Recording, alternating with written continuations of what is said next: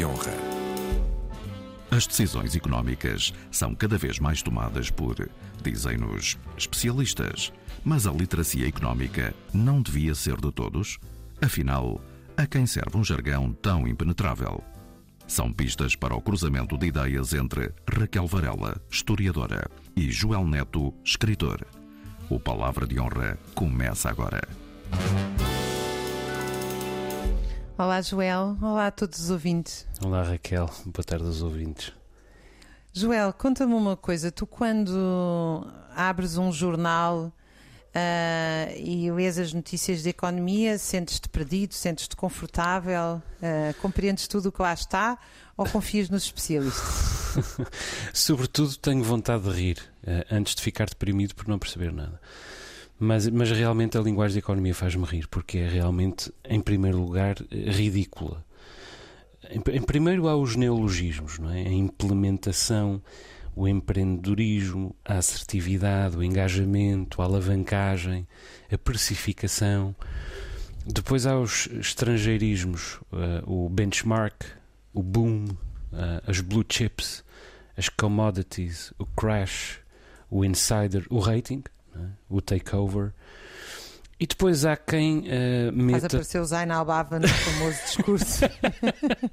e depois há quem meta todas essas palavras um, em todas uh, as frases que conseguir e quantas mais melhores. Isto é, pessoas que falam assim. Eu escrevi aqui uma frase.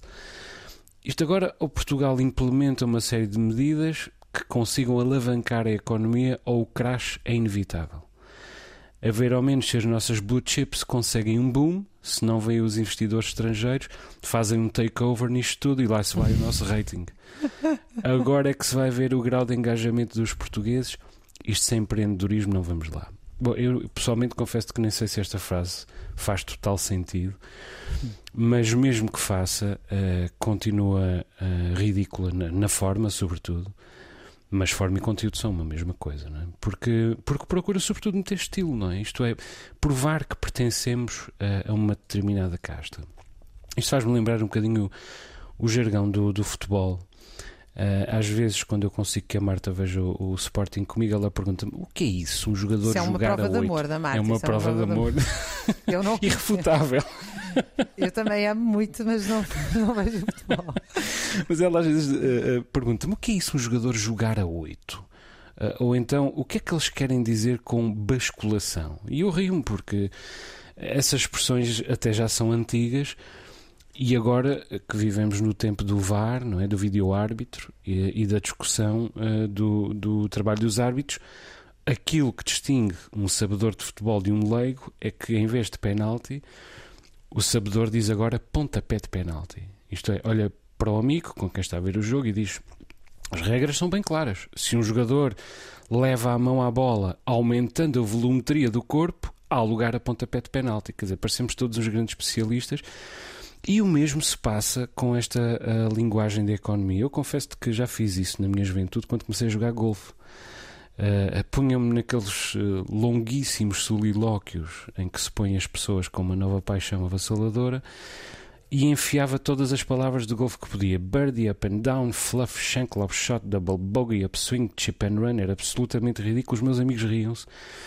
Mas eu nem sequer conseguia ver o quão ridículo era. Uh, mas pronto, era golfe. Se fosse ridículo, paciência. Eu creio que os economistas também não percebem o quão ridícula é esta linguagem talvez tenha vantagens, porque de há, há uns 20 anos esta parte eu vejo essa tendência nos gestores, nos economistas e já não é um problema tão inócuo quanto isso. É? Quer dizer, a economia mexe dramaticamente com a vida das pessoas e o nosso espaço público está cheio dessa vozearia de jargão, aliás, de, de vários jargões, que já nem sequer se tangem uns aos outros, já nem são a mesma língua, toda a gente exibir conhecimentos que não tem e que, eh, convencida de que os tem, já não chegará a adquiri-los. Há três ou quatro anos andava tudo a falar juridiquês. É? O país estava cheio de processos de corrupção e lá andávamos nós a repetir milhares de palavras de direito eh, para nos fingirmos sabedores. Entretanto, tornámos todos infecciologistas, é? cheios de jargão, de jargão da saúde. E agora que acaba a pandemia, chega a crise. Vai ser uma zaragata de economias. Eu não sei se estás preparada, Raquel. Olha, eu acho que uh, a tua, a, a tua reflexão uh, faz muito sentido. Uh, e, e, acho que ela nos convoca muito para a questão democrática, porque a verdadeira democracia é a democracia que é exercida não só ativamente, mas conscientemente, não é? E a mim sempre me impressionou durante.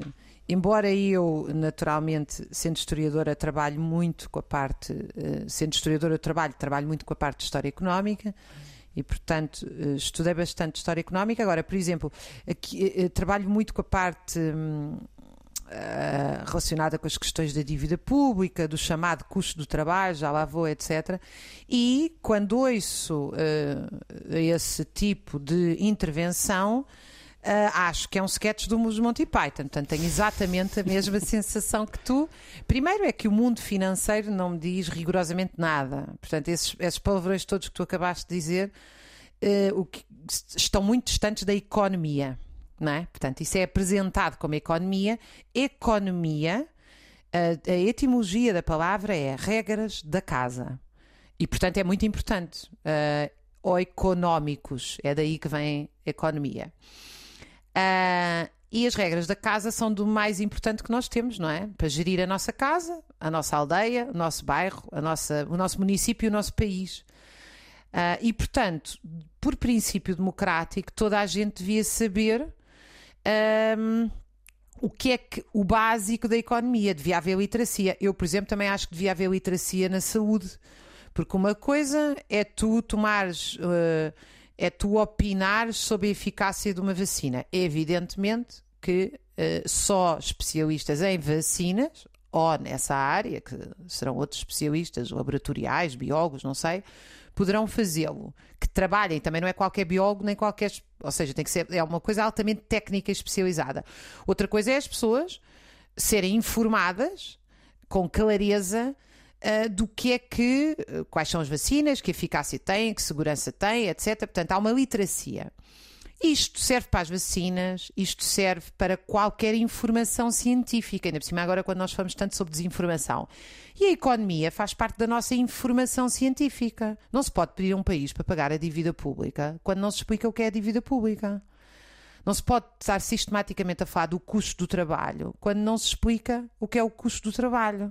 Ou seja, as pessoas andam todos os dias a ser chamadas a participar numa uh, vida, uh, numas regras da casa, das quais desconhecem as regras, desconhecem a casa e até desconhecem, como tu, com tanta graça aqui lembraste, o próprio jargão para definir essas regras da casa.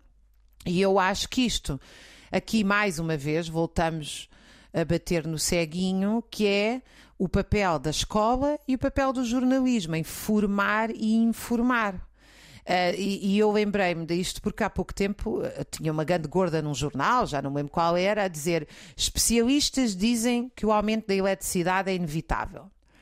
É, é uma coisa como se nós fôssemos estúpidos e não compreendêssemos. Uh, a eletricidade em Portugal, desde que foi privatizada, tem acionistas, nomeadamente ligados a, a capitais chineses. Uh, e portanto é, é, inevitável porquê? Porque os acionistas querem ganhar mais dinheiro, os custos subiram, mas que custos é que subiram? Do trabalho não foi certamente, porque as pessoas ganham cada vez pior. Subiu a contratação coletiva. Eu, eu recentemente recebi um e-mail absolutamente maravilhoso e notável que nunca tinha recebido na minha vida uh, de uma de uma ah, instituição privada onde membros da minha família estão, dizendo uh, a mensalidade aumentou porque nós revimos o contrato coletivo de trabalho e subimos os salários. Eu achei isto, eu não, eu não uh, tinha vontade de, não faço isso naturalmente, de pôr o print público, porque eu achei isto de uma, uma pequena maravilha. Quer dizer, é a primeira vez na vida que me informam porque é que uma mensalidade sobe taxativamente, não é? Nós revimos o contrato coletivo de trabalho. Ora, alguém tem que nos informar porque é que a eletricidade está a subir, porque os custos estão a subir. Isso quer dizer o quê? Quais custos? São os do trabalho? São os do capital? São as matérias-primas? É a logística? Porque uma coisa é a desinformação científica cá para aí que nunca mais acaba. Outra coisa é a ocultação de informação. Qualquer pessoa tem a obrigação de, na sua profissão, eu, eu como historiadora não vou conseguir publicamente, em pequenas intervenções, ensinar às pessoas meandros do fazer da história. Mas eu tenho toda a obrigação de tornar a informação o mais acessível possível às pessoas penso eu. Tu tens razão, Raquel, quando uh, dizes que uh, quando te focas na palavra informação, porque realmente parece uma palavra de toque aqui, sendo que uh, demasiada informação também é má informação, e às vezes eu pergunto-me se a, a linguagem intrincada da economia também não será uma boa maneira de o, de o capitalismo se proteger do nosso escrutínio. Vamos a ver.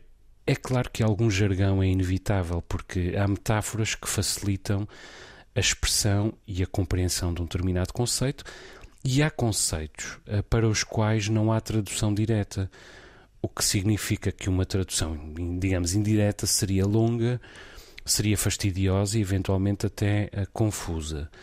Mas o exagero, uh, sendo ridículo, como eu disse há pouco, é também perigoso. Isto porque, em vez de ajudar a desenvolver literacia económica, esse excesso de, de, de, linguagem impossibilita, torna a linguagem da economia, portanto, a própria economia insondável.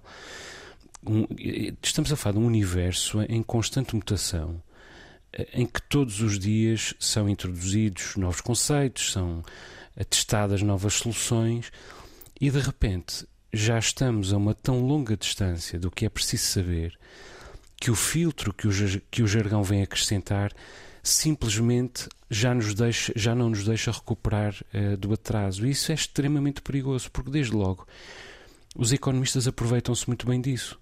Tornam a economia num universo intangível para nós e, portanto, inevitavelmente na sua cotada pessoal, isto é, as pessoas ficam cada vez mais longe de, de perceber o que ali se trata e, portanto, cada vez menos capazes de interferir em defesa dos seus interesses ou sequer em defesa da bondade dos processos, chamemos assim.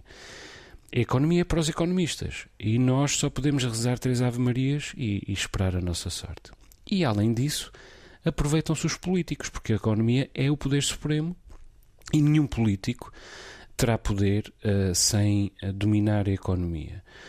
No outro dia, num, num zapping na televisão, cruzei-me com um programa que se chama Tudo é Economia. E eu perguntei-me a mim mesmo, mas será mesmo? Será tudo economia? De alguma forma é realmente tudo economia. Quer dizer, a política, a organização de uma sociedade é evidentemente economia. A história, a grande marcha dos povos é, evidente, é evidentemente economia. Uma pandemia, mais os confinamentos e as campanhas de vacinação, é economia. E até a cultura que cresce sem criatividade, mas perde em produção em tempos de crise, é economia. Em 1990, na corrida eleitoral para, para a Casa Branca, a campanha de Bill Clinton usou contra George H. Bush a frase The Economy Stupid. E rapidamente a imprensa começou a apropriar-se da frase, usando-a em todo o lado: It's the economy stupid. É a economia estúpido. E ainda hoje essa frase uh, se usa para, para vincar o primado da economia. E nós percebemos-la cada, percebemos cada vez menos. Isto é, percebemos quando ela nos vai ao bolso.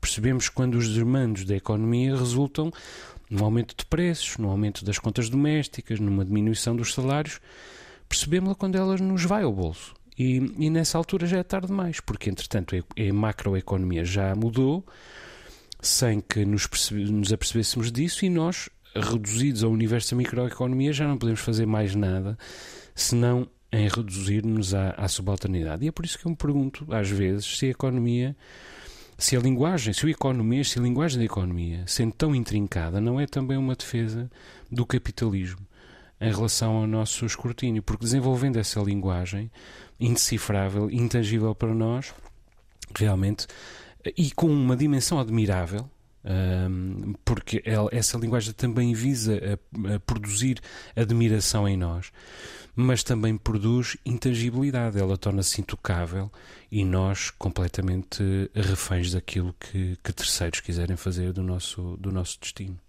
Eu, de facto, concordo uh, muito contigo e queria assinalar uma ideia que tu deixaste aí que eu acho que é muito poderosa para nós discutirmos. Porque tem havido até um chamado combate à desinformação, à, à, mentira, à, à contra-informação, propaganda, etc. Enfim, novos nomes para coisas velhas Uh, que eu acho que é muito correto, desde que não seja como tem sido usado para obstaculizar a liberdade de expressão muitas vezes e calar vozes incómodas. Eu, por exemplo, acho absolutamente errado terem fechado o Twitter do Trump, embora eu detesto o que o Trump diz. Acho que não se pode dar a uma empresa privada esse poder de uh, calar alguém mesmo quando diz as maiores barbaridades. Mas evidentemente que isso se combate com informação séria, não é? Do outro lado há uma informação sem sentido, nós combatemos com informação séria. Agora, uh, isto também nos levou rapidamente para uma ideia de uma tecnicidade da vida pública em que as pessoas confiam cegamente nos outros para gerirem a sua economia, a sua saúde e todas as decisões da sua vida. Por exemplo, em saúde nós temos o consentimento informado e esclarecido. Isto diz tudo, não é? Ou seja, as pessoas quando estão perante um médico, ou seja, quem for, têm que ser informadas e esclarecidas para dar o seu consentimento. Eu acho que nós devíamos ter um consentimento informado e esclarecido nas questões económicas. Uh, e não podemos cair neste endeusamento dos especialistas porque uh, todos nós, especialistas na nossa área, devemos estar abertos à crítica e à contradição. Uh, eu estou a pensar, por exemplo, agora vê-se imenso no Facebook, as pessoas metem uma, um desenhinho ao pé da fotografia, que eu não sei como é que se chama, que diz: Eu acredito na ciência. Isto é um absurdo, porque a ciência não é uma questão de crença. Acredita-se na Nossa Senhora de Fátima, quem acredita. A ciência demonstra-se. Não é, não, é, não é uma matéria de fé, felizmente. E, portanto, uh, eu acho que na economia, a, a, economia é uma ciência social. A economia não é uh, um jargão uh, inglês estranho. Por exemplo, a questão do custo do trabalho, que é uma questão que eu conheço bem, vou fugir para ela. O trabalho não é um custo. Nós, pessoas, só contratam trabalhadores porque ganham dinheiro com eles. Um trabalhador trabalha 8 horas. Ao final de duas ou três horas, trabalhou o suficiente para pagar o seu salário. E o resto está a trabalhar para alguém, que depois é distribuído na forma de juro, lucro, renda, reinvestido. Tem vários caminhos. Portanto, o trabalho não custa, o trabalho dá. uh, mas generalizou-se esta ideia do custo do trabalho. Uh, sem haver uma discussão sobre o sentido, o sentido disto, porque o trabalho é uma entrega à sociedade absolutamente extraordinária. É por isso, aliás, que nós temos uma ética do trabalho, não é? Tirando crianças, idosos e pessoas doentes, todos devemos ter o dever e o direito de trabalhar para o conjunto da sociedade. Então, eu acho que esta questão é como a da dívida pública. Nós nem sequer temos uma auditoria à dívida pública, sabemos porque está escarrapachado em todos os jornais e comissões de inquérito que essa dívida pública é em grande medida privada, como nunca foi feita uma auditoria, nós não sabemos qual é a parte que é pública e qual é a parte que é privada, mas eh, digamos que nós não. Quer dizer, o país não é dono de, de Valde Lobo ou da garagem não sei de quem ou da coleção de arte não sei de quê. Quer dizer, isto, isto é tudo privada assumimos que ela se chame dívida pública e não questionamos essa ideia cimeira. Portanto, o problema da literacia também é, também é a forma como nós chama, que nome nós damos às palavras. Um grande economista que todos conhecem, chamado Karl Marx, tinha uma frase maravilhosa sobre os economistas clássicos liberais que ele admirava muito. Portanto, ele escreveu o Capital contra a economia clássica, contra a economia política por isso é que Capital era essencialmente a crítica da economia política, tinha este, este subtítulo, acompanha todos os trabalhos de Marx, que era, e ele dizia, os primeiros economistas clássicos eram maravilhosos, não só eram sérios no seu trabalho, embora eu discorde, como não procuravam eh, ocultar, esconder, maquilhar. Neste momento. Nem usar a economia a favor de uma ideologia, não é? Eh, pois, mas quer dizer, podiam ter a sua ideologia e dizer, bom, eu sou um defensor da propriedade privada e do mercado, Adam Smith, David Ricardo, uh, e é assim que funciona o mercado, uh, e tinham e desenvolviam uma teoria. O que é uma coisa absolutamente uh, defensável. Eu não concordo, mas digamos, dá gosto ler um livro de David Ricardo. Hoje em dia a gente pega num livro de economia e aquilo parece, às vezes parece astrologia, não todos, evidentemente, há livros de economia ótimos. Uhum. Aquilo é uma série de afirmações vazias que assentam em dogmas que não têm qualquer sustentação. Uhum. Bom, e entretanto, uh, temos uma crise pela frente.